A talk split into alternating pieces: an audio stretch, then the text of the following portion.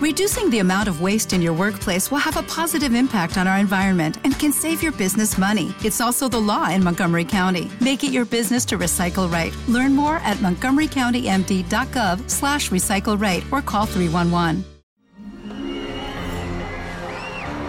Arcadia Media.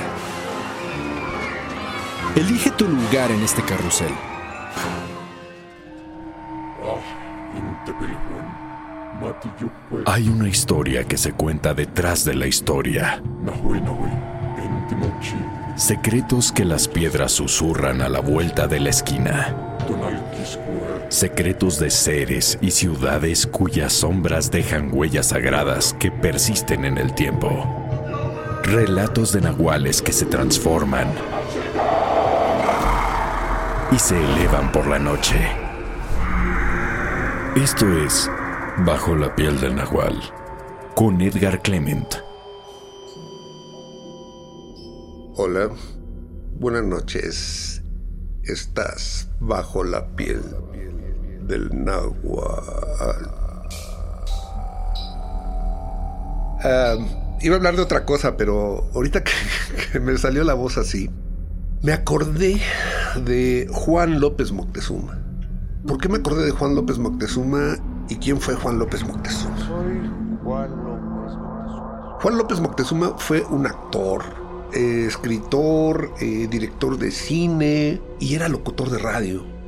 Y bueno, en aquellos tiempos, viejos tiempos mozos, cuando yo me la pasaba escuchando la radio, me gustaba escuchar mucho a un programa que tenía Juan López Moctezuma, que era de cuentos de terror.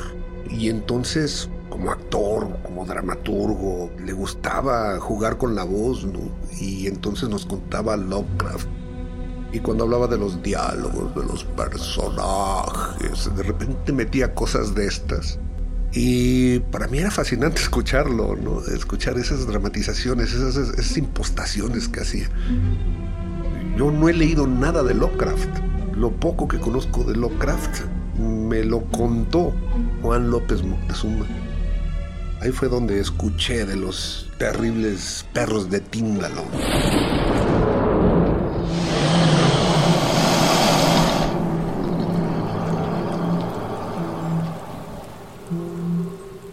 Y resulta que entre muchas cosas Juan López Moctezuma pertenece a un grupo de actores y pintores, de artistas que estuvieron también muy cerca de Jodorowsky cuando Jodorowsky estuvo viviendo en México. Y entonces también entre las cosas que tenían es que eran muy adeptos, muy em, aficionados o bastante proclives a apegarse a lo que le llaman los subgéneros. Un poquito ya también una generación muy harta del nuevo cine mexicano, de el nacionalismo extremo y toda esta cosa, como que también querían meterse a ver subgéneros, ¿no? Ya estuvo bien de Lino Fernández, ya estuvo bien de Los Charritos, ya estuvo bien de las películas de la Revolución, y ellos querían de repente entrar a jugar con otro tipo de temáticas, con otro tipo de literatura. Y Juan López Moctezuma se hizo famoso por una cosa medio rara, que también es una película de culto, si la quieren checar, se llama Alucarda.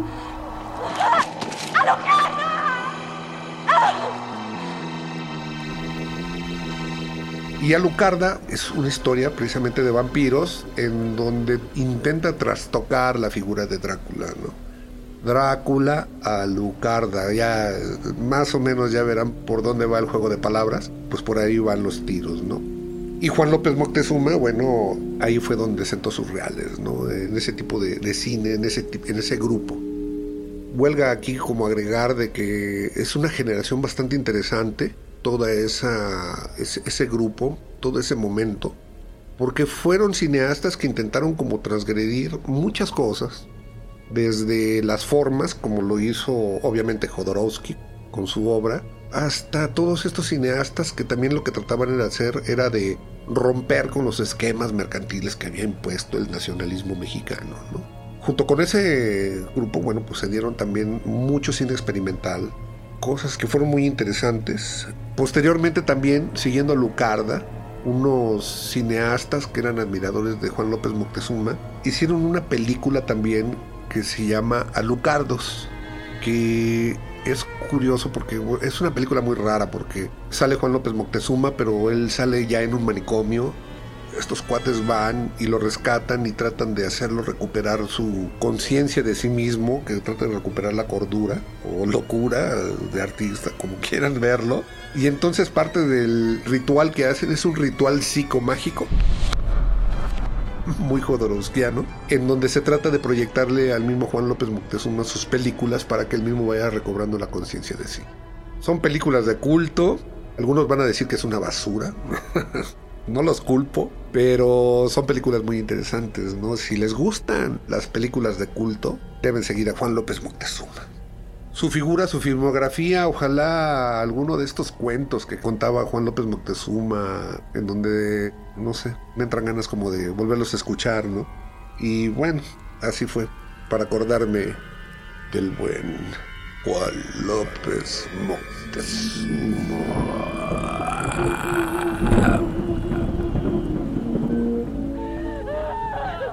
Y déjenme nada más ya para cerrar ya que me estoy acordando de películas de culto, sobre todo que me hayan influenciado.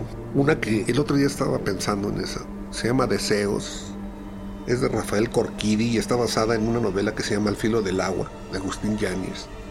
Y es una película muy extraña, pero muy, muy, muy extraña porque es una película que intenta hacer la novela de Agustín Llanes directamente con tres pesos, actores buenos, un audio que, bueno, medio se va ahí tropezando entre cosas muy buenas y cosas muy mal grabadas. Y yo cuando la vi a mí me impactó mucho por el ambiente que generaba o por lo menos el impacto que causó en mí. La película Deseos de Rafael Corquidi. El puro, el inocente Cristo y ya entrados en gastos, les recomiendo otra película que también me parece bastante interesante. Sobre todo por lo atrevida. Esta ya es más reciente, ¿no? Ya es más de los noventas.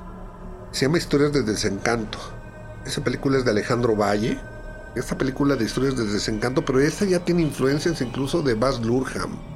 De Romeo y Julieta, de Baz Luhrmann, o eh, incluso del Moulin Rouge también. Y entonces es una mezcolanza muy rara porque también están las ganas de hacer efectos especiales, pero con lo que se tiene, cosas muy rudimentarias, ¿no? que los efectos especiales se ven chafísimas. Y esa película me encanta precisamente por eso, porque con las ganas de hacer la película y con todo el desperpajo del mundo, mete de chile, de mula y de manteca a todo. Y donde tenemos también ahí, que eso me encanta mucho, hablando ahorita de voces afectadas o dramáticas. Ahí en esa película de historias del desencanto, Jaime López hace la voz de un corazón. Así como lo escuchan. Al tipo, como en Marta tiene un marcapasos, al protagonista le estalla el corazón y el corazón empieza a hablarle al, al protagonista, ¿no? Empieza a lanzarle reproches. Y la voz es de Jaime López.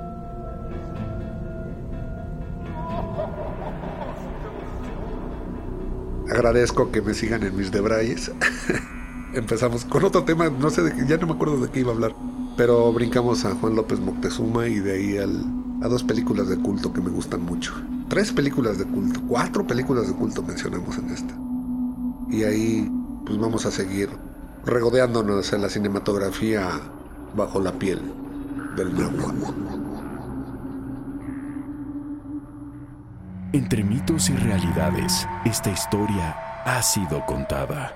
Ahora es tuya. Bajo la piel del nahual. Relatado por Edgar Clement. Esculpido por Emiliano Quintanar. Elevado por Luis Eduardo Castillo. Creado en Wetback Audio, México. Arcadia Media.